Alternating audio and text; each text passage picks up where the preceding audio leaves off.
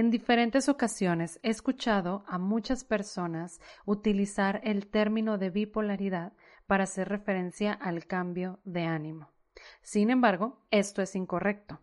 Por lo cual, el día de hoy vamos a hablar aquí en un café contigo de el trastorno de bipolaridad. Ve a servirte tu mejor café porque hoy lo quiero compartir contigo. En este podcast quiero profundizar y ubicarte en tu realidad de vida para ser la mejor versión de ti. Soy Laura, soy psicoterapeuta y esto es Un Café contigo.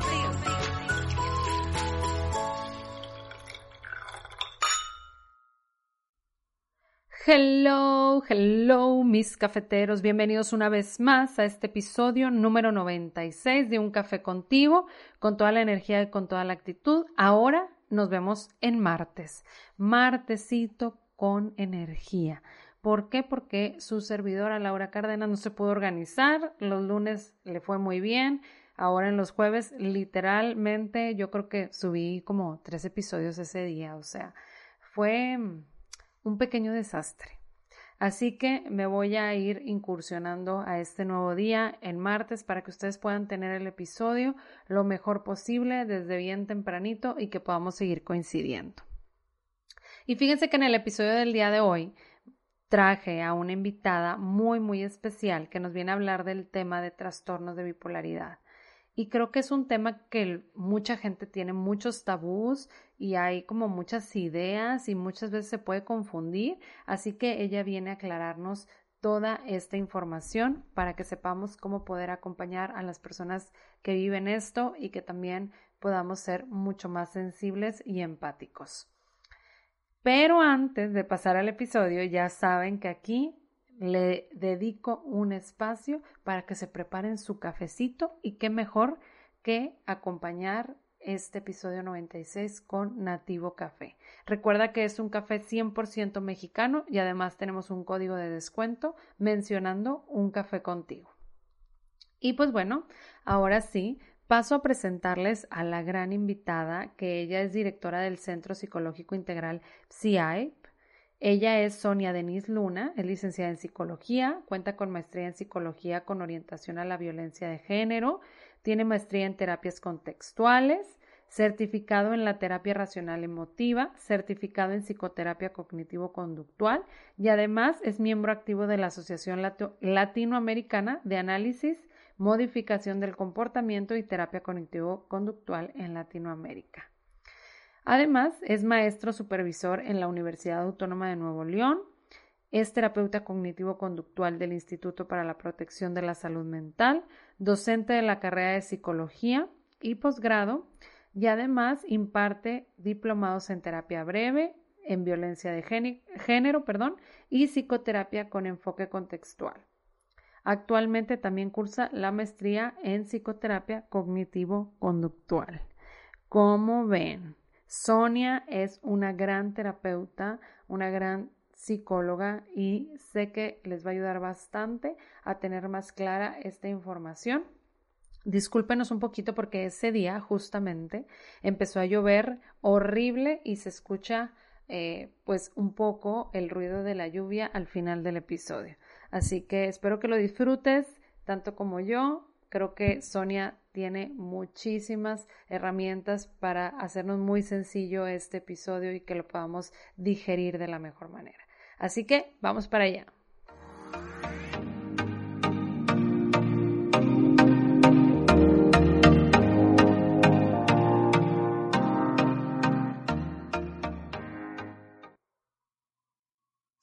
Hola, bienvenidos a un café contigo. Ya estoy aquí con Sonia. ¿Cómo estás, Sonia? ¿Cómo va todo? Muy bien, muy bien, Laura. Muchas gracias por invitarme a pasarme a tomar un cafecito acá contigo también. Ah, ya sé, ya, traemos ese, ese vínculo, ¿verdad? Del cafecito. sí. sí. tanto en tu podcast como en el mío, nos estamos echando un cafecito, entonces. Me encanta. Sí, bienvenida y la verdad es que estoy muy contenta de que estés aquí, sobre todo para hablar de este tema que es importante psicoeducarnos, que es el tema de la bipolaridad, ¿sí? Eh, que pues bueno, es un trastorno que, que pues eh, viven diferentes personas y, y, que muchas veces no, nosotros lo usamos coloquialmente, es que ando bien bipolar y ando, este, que feliz, que triste y ese, los cambios de humor y entonces a veces utilizamos mal este término y que muchas veces eh, lo podemos confundir y que pues no es así, ¿no crees? Sí, de hecho es bien importante y me gustaría enfatizar mucho esa parte, ¿no? Explicar un poquito en qué consiste realmente el trastorno bipolar y en qué consiste un posible trastorno de estos cambios de estado de ánimo que la gente coloquialmente le dice, porque sí he escuchado bastante que dices que estoy bipolar porque estaba triste en la mañana y luego estaba enojada al mediodía, luego me puse feliz, luego otra vez me puse enojada, luego otra vez triste. Y pues realmente eso no es una bipolaridad, ¿no? Entonces la intención es tomarlo con un poquito de seriedad en cuestión del diagnóstico y darle el respeto que merece. Y porque realmente no es nada fácil a quien realmente tiene bipolaridad, porque vivirlo no es lo mismo como tal que decir, ay, creo, porque tuve un, un, lunes pesado, ¿no? Entonces. Sí, es bien importante, como tú dices, ir señalando como estos puntos que hacen la diferenciación y como bien lo decías, tomar un poquito de más seriedad al término y, porque no nada más pasa con esto, también pasa con la depresión o con la ansiedad y ya lo exponenciamos y decimos, no, pues es esto y nos, muchas veces nos autodiagnosticamos cuando las cosas pues no son así, ¿verdad? Se necesita el apoyo de un especialista. Exacto. Platícanos, o sea, así empezando, ¿qué es? O sea, el, vamos a diferenciar el trastorno, como tú dices, de la bipolaridad de un estado de ánimo normal, ¿no? Bueno, va, mira, pues primero que nada hay, que saber que existen dos tipos de bipolaridad, ¿no? Está lo que es el tipo 1 y el tipo 2. Explico uno y explico el otro y luego explico el, el, el, trastorno de ánimo que es el que normalmente la gente llega a tener que cree que tiene bipolaridad. La bipolaridad pues es un estado eh, emocional de muchos cambios conductuales, emocionales y cognitivos para poder diagnosticar eh, un episodio, una persona con bipolaridad tipo 1, quiere decir que tiene una conexión entre depresión mayor y episodio maníaco. Ahí va, porque van a ser palabras como nuevas, ¿no? Primero que nada, tenemos que, voy a definir qué es un episodio de depresión mayor. Es una persona que realmente no tiene, no tiene esperanza de la vida, eh, tiene mucha ideación suicida, eh, no se siente motivado por nada, quiere acabar con su vida, no tiene estructura, eh, tiene mucha alteración de sueño, de alimentación, deja de ser funcional, quiere decir que deja de trabajar, deja de convivir con sus amigos, con su familia y demás. Es un estado depresivo mayor que realmente está en cama literalmente, se va hasta abajo. Y del otro lado tenemos la definición de un episodio maníaco o hipomaníaco, que son otros dos tipos. El episodio maníaco es una alteración cognitiva, por así decirlo, donde hay mucha euforia, eh, mucha distorsión cognitiva, eh, mucho cambio emocional drástico superior y eh, normalmente hablamos de una pérdida de la realidad. O la persona sale de la realidad, llega a sentirse superior, llega a, llegar a, percibirse como Jesús o como vienen los ovnis por él, o sea, realmente hay una desconexión de la realidad. Esa es la parte maníaca. Okay. Y, y, la parte hipomaníaca es menos, es, no es que sea menos leve, pero sí es menos leve que la manía. Hay alteración también, hay euforia, hay pensamientos distorsionados, hay mucha alteración emocional, pero no llega a haber una pérdida completa de la realidad. Simplemente hay muchos okay. sueños. No, yo voy a ser el presidente, pero no, no se la creen como que son el presidente, pero hay muchos sueños de querer hacer algo como muy fuera, fuera muy de. fuera. ¿Vale? De? Ok. Con esas tres definiciones aclaramos. Ahora, eh, me siento como maestra, ¿no? Así como, claro. esta parte, esta sí, parte. Pero es importante como enfatizar sí. porque eh, muchas veces lo podemos leer, lo podemos investigar, pero al ya escucharlo de un especialista es súper diferente. O sea, sí, al menos claro. yo lo considero así como ya más explicado decir, a ver, esto está pasando, esto está pasando y esto lo puedes ver así, así ¿no? Okay. Vale, vale. Bien, entonces ahora para definir un trastorno bipolar tipo 1, tiene que haber sí o sí un, un episodio maníaco. Okay. Y subsecuente o antecedente a ese, un episodio de depresión mayor o una hipomanía. Okay. Si no existe un episodio maníaco, no se puede diagnosticar con bipolaridad tipo 1. ¿Sí? Okay. Necesitamos que exista. Y cuando existe, normalmente el paciente es internamiento. Como está fuera de la realidad, necesita sí o sí vigilancia 24-7, eh, medicación e internamiento para que regenere la parte de neurotransmisores y demás que está como fuera de. Ese es el episodio, el tipo 1, ¿vale? Ok. Y el trastorno bipolar tipo 2, mucha gente lo ve como, ah, bueno, es más ligero, es, es menos, menos fuerte porque entonces no ocupa un episodio maníaco, sino solamente episodios hipomaníacos con depresión mayor. Pero realmente yo no quiero minimizarlo como menos, menos, menos impactante porque normalmente el, bipolar tipo 2 tiene episodios de depresión más prolongados que el tipo 1 y al final de cuentas también hay mucho daño cognitivo, emocional y demás. Entonces realmente los dos son difíciles de sobrellevar, pero la diferencia es que en el tipo 1 sí hay un, un desconecto de la realidad y en el tipo 2 puede que no lo haya. Ok. Entonces más o menos como sería la diferencia. Ok. Muy bien. Y entonces ya una vez definido esta cuestión, ahorita mencionabas que también los seres humanos muchas veces confundimos, bueno, nosotros las personas, coloquialmente, como tú dices, el, un estado de ánimo o un trastorno de estado de ánimo. ¿Cómo, cómo se diferencia la parte de bipolaridad con un trastorno del estado de ánimo? Ah, bueno, mira, el, el, tiempo, el tiempo es muy importante, ¿no? Cuando una persona es bipolar, no, sí puede tener cambios drásticos de estado de ánimo, pero son reacciones por la distorsión cognitiva que tienen y esos suelen ser más en hipomanía o en manía. Okay. Sí, pero por ejemplo, una persona bipolar tiene un episodio depresivo que dura semanas o meses, no dura cinco horas, o sea, realmente es semanas, meses atorados y después brinca manía. Y, en manía va a estar días o semanas y luego otra vez brinca depresión. Y así, así consecutivamente va a brincar. Claro, es como cíclico pudiese ser cíclico, nada más que hay casos donde es, por ejemplo, me ha tocado pacientes que tienen una vez al año el brote maníaco y todo lo demás es depresión y se sobrelleva, ¿no? Hay pacientes que sí pueden tener brotes maníacos cada mes. Ah, O sea, o hipomanías cada mes. Yo creo que depende mucho el contexto, la vida del paciente y sobre todo lo que yo más he detectado es que depende justamente la intervención en el momento oportuno. Si tengo pacientes que han tenido muchos episodios depresivos y después tienen uno maníaco, es un paciente más complicado de sacar porque ya tiene una historia con muchos episodios depresivos o distintos inclusive. Pero es un paciente que apenas va empezando con esto, entonces pues, es mucho más fácil que lo pueda. Oye, aquí está tronando, no sé si se escucha en el, podcast. Sí, de, de hecho, acabo de escuchar de que, y yo, ay, ya no te estoy escuchando, Sonia. y yo sí, empecé a escuchar algo, un, un ruido extraño y yo. Está no tronando. En serio. De este lado. Bueno, no importa, aquí como que toda la, eh, con toda la información, no te preocupes.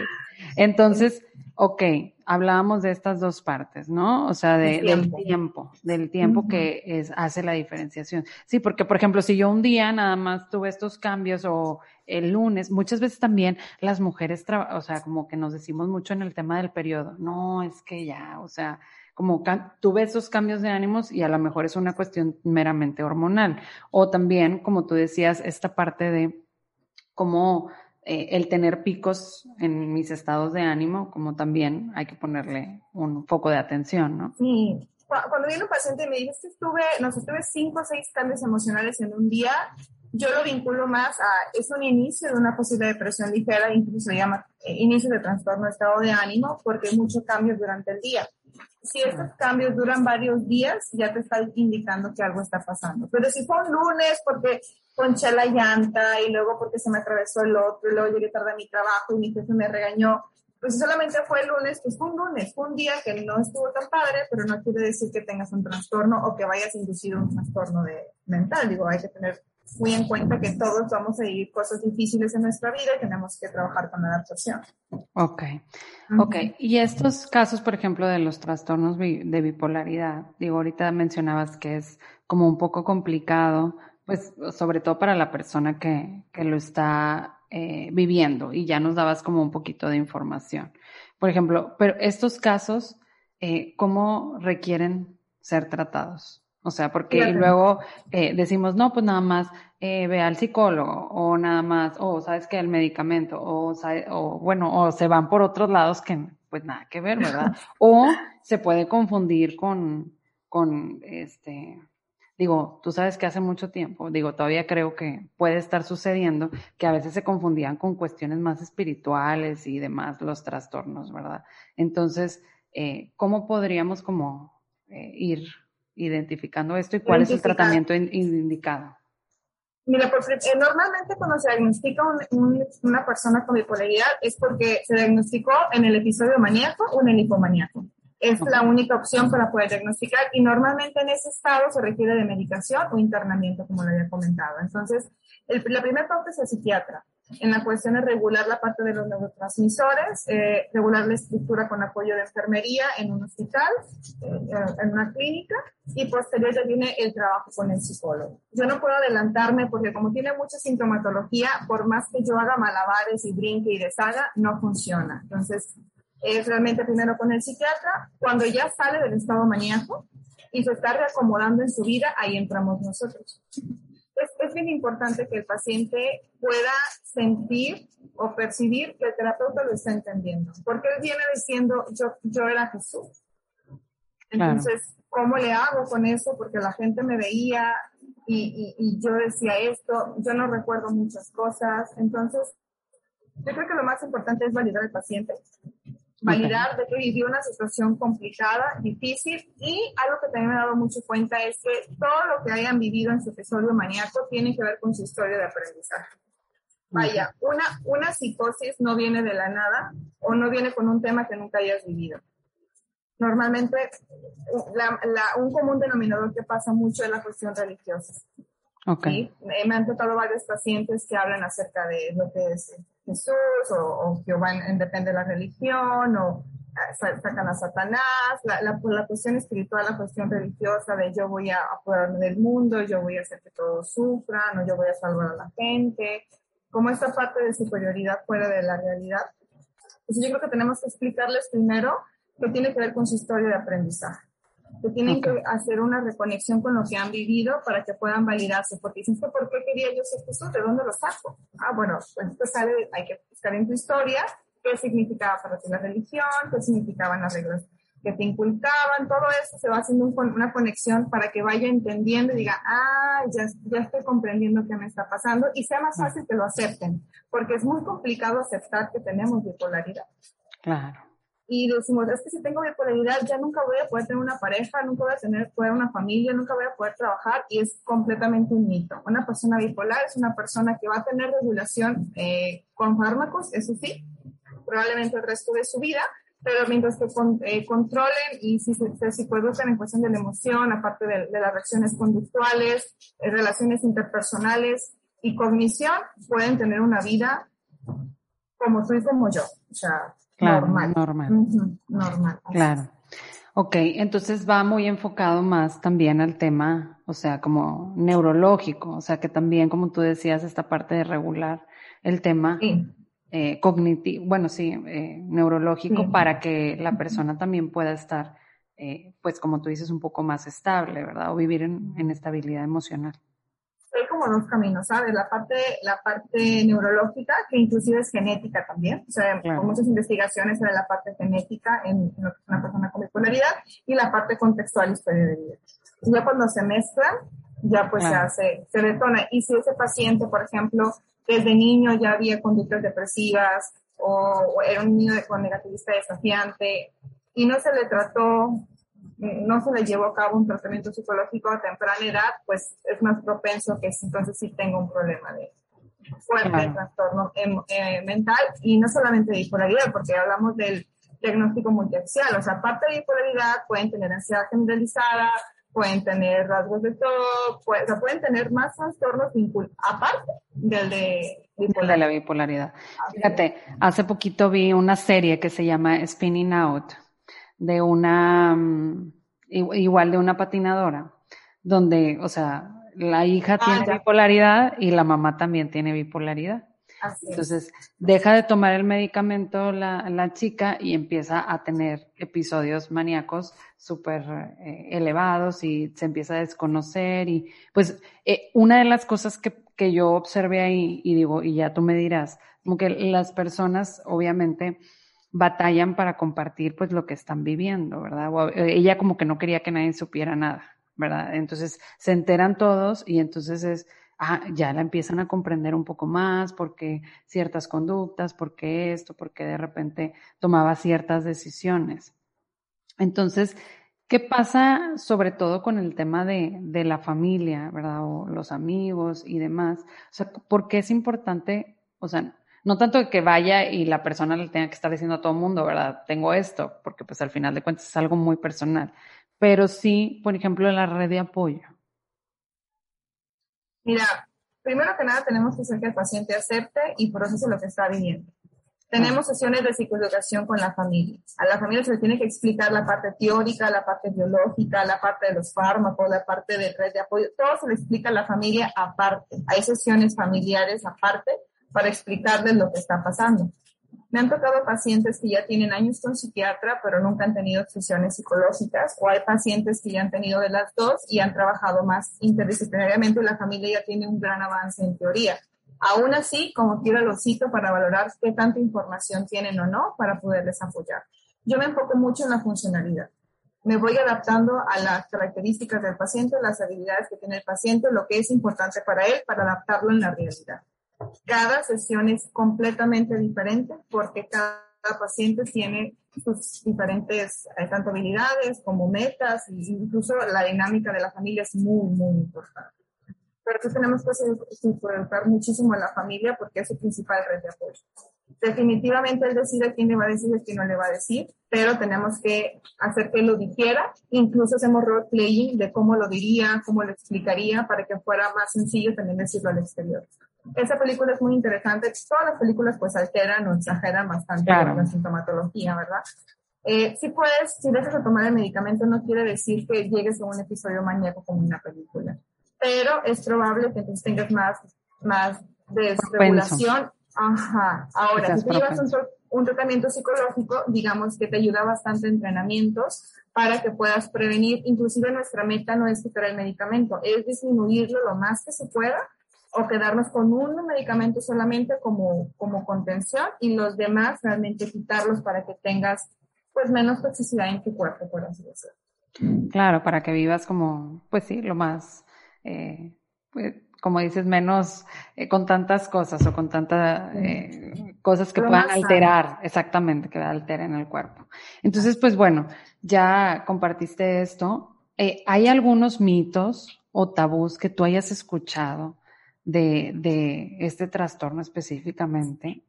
O sea, porque de repente, pues eh, hay mucha información, ¿verdad? Que se distorsiona y que muchas veces eh, creemos eh, muchas situaciones o mitos y demás, y por eso nos limitamos en la interacción con las personas o cometemos el error de decir cosas que a lo mejor pueden afectar también a la persona que está viviendo esto.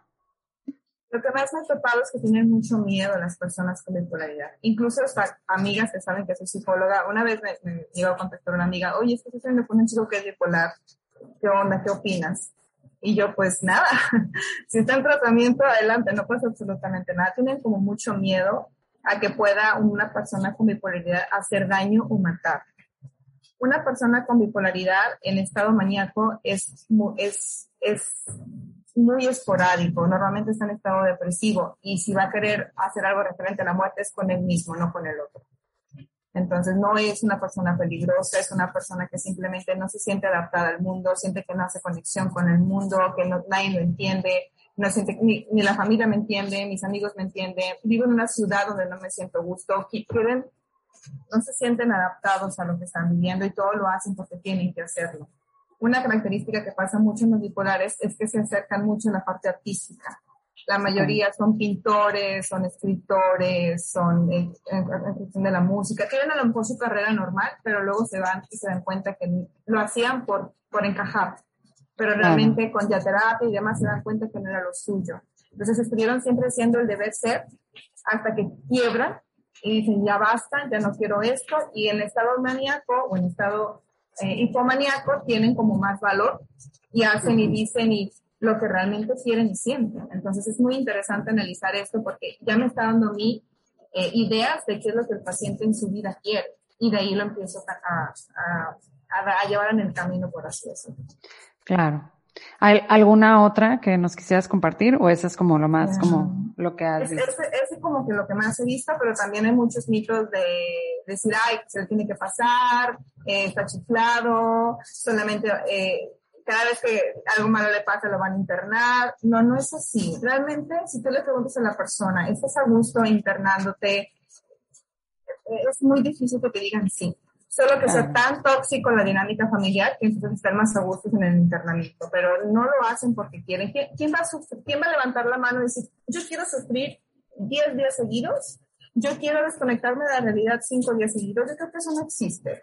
No lo, no lo hacen porque quieren, sino están más susceptibles, pero la intención es que se acepten, repito, empiecen un proceso hagan contacto con la realidad y puedan ah, enfrentar o afrontar la, el mundo, ¿no? Por así decirlo, con sus metas. Es una persona, es una persona más.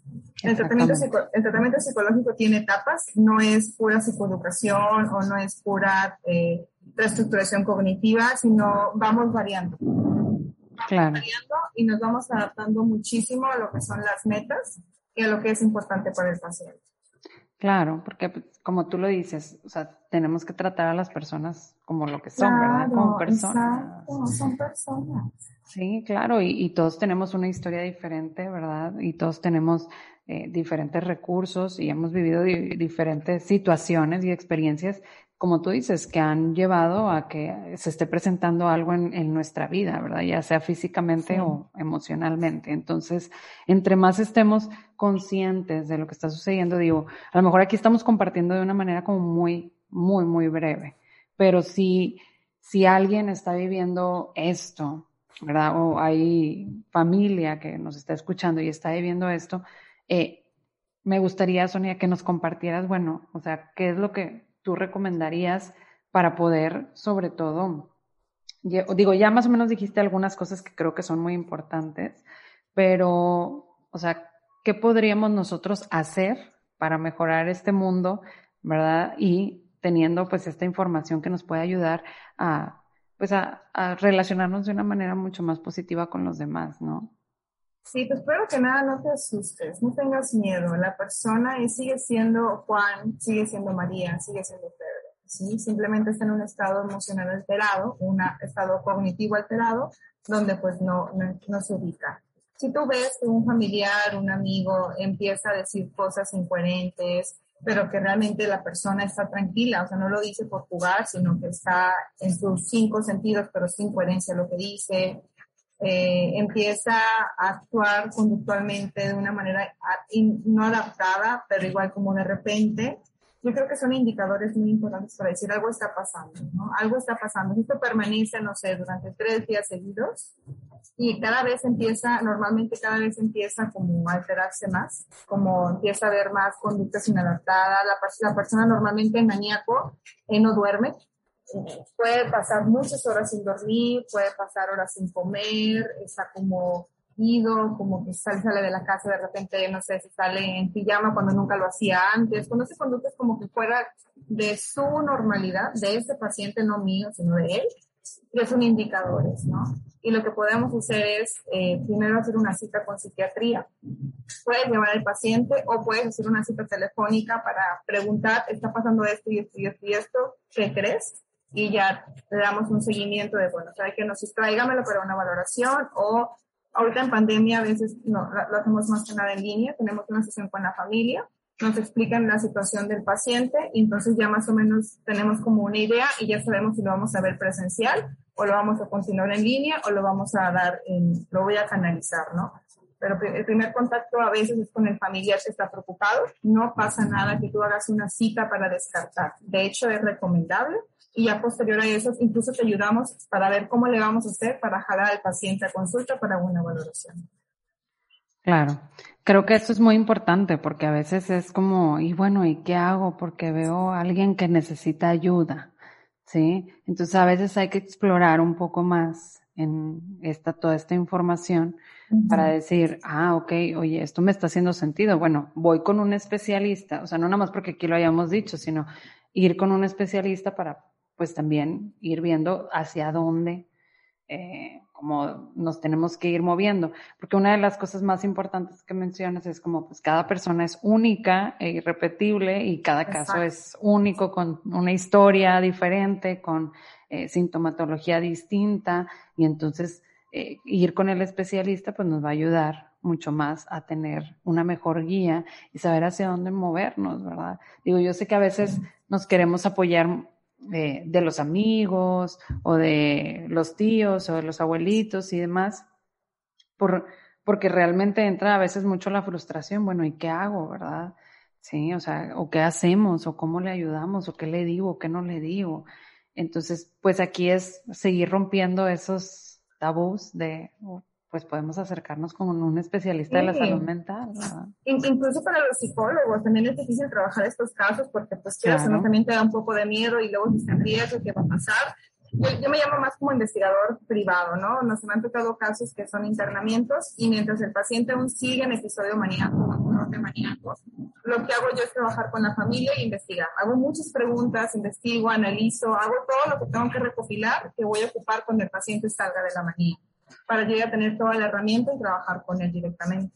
O sea, realmente yo, yo soy como una investigadora porque estoy recopilando información y digo, bueno, ¿qué pasa? Tuve un caso de una paciente que duró tres meses en manía, tres meses desconectada. Y yo decía, ¿por qué no quiere regresar a la realidad? Ahí ya hay, cada caso, repito, es diferente. Dice, ¿qué está pasando en este caso? Porque parecía ser que por más medicamento, por más cambios y demás, no quería regresar. Entonces ya cuando analizo todo, me tardo, no sé, muchas sesiones en una familia muy extensa, ya me percato por qué no quería regresar. Entonces trabajar en su estado hipomaníaco, porque había pasado hipomanía, ya yo empezaba a trabajar con ella para jalarla y regresar a lo que no le gustaba, que era su, su contexto familiar y su realidad. cada caso es diferente. Y como especialista, la verdad, es un caso que, son casos que a mí me gustan, no es como que me gusten mucho, pero se me hacen muy interesantes y sé que somos pocos los que trabajamos este tipo de problemáticas. Entonces, yo creo que vale mucho la pena conocer más, eh, psicoeducarnos como especialistas también, no tenerle miedo y decir, bueno, tal vez no le tengo miedo, pero mínimo entra, lo detecto y ya lo, y lo sé canalizar y a quién lo voy a canalizar para que tenga un buen, un buen tratamiento. Claro, eso es lo más importante y creo que acabas de, decir, o sea, un punto clave, ¿verdad? A nosotros, por ejemplo, yo en este caso, por ejemplo, yo no atiendo eh, este tipo de situaciones, sin embargo, eh, pues es muy importante saberlos, ampliar nuestro conocimiento y también, como, como decías, eh, pues saber con quién, ¿verdad? Para que no haya ningún, para que no, no estemos como saltando también después para el, para el paciente, estar saltando de un terapeuta a otro, es muy difícil, es muy complicado. ¿Por qué? Porque pues emocionalmente, pues también se abren muchas puertas con, con los especialistas. Entonces, sí, pues éticos, ¿no? Zapateros o zapatos. O sea, sale información para detectar y canalizar, que es lo que voy Exactamente, eso es lo más importante.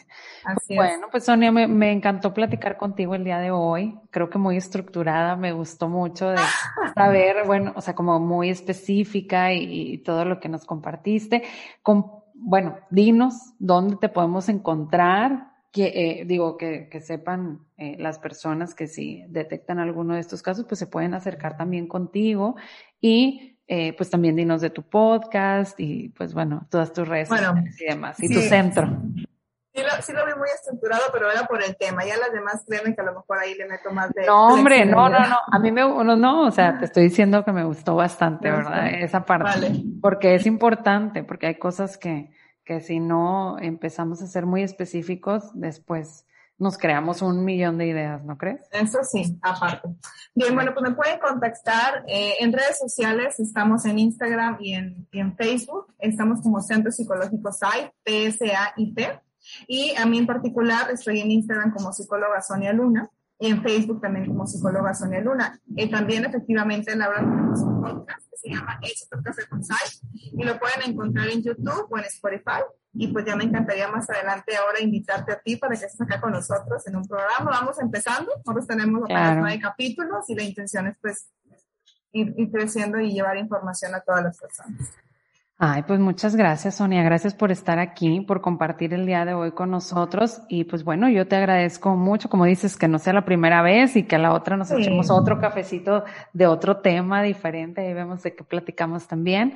Y, y, pues bueno, te agradezco mucho que hayas estado el día de hoy aquí con nosotros. No, hombre, a ti, con todo y truenos, truenos, perdón, ya con sé. lluvia, más, más a gusto me estoy tomando mi café. Exactamente, realmente. más rico, ¿verdad? Pues bueno, les agradezco mucho a todos los que nos estuvieron escuchando aquí en Un Café Contigo. Les recuerdo de seguirnos en nuestras redes sociales como arroba guion bajo un café contigo y en mi Instagram también personal de psicoterapeuta, eh, que es sic.lauracárdenas. Ahí nos encuentran y pues bueno, nos vemos en el siguiente episodio. Hasta luego. sí.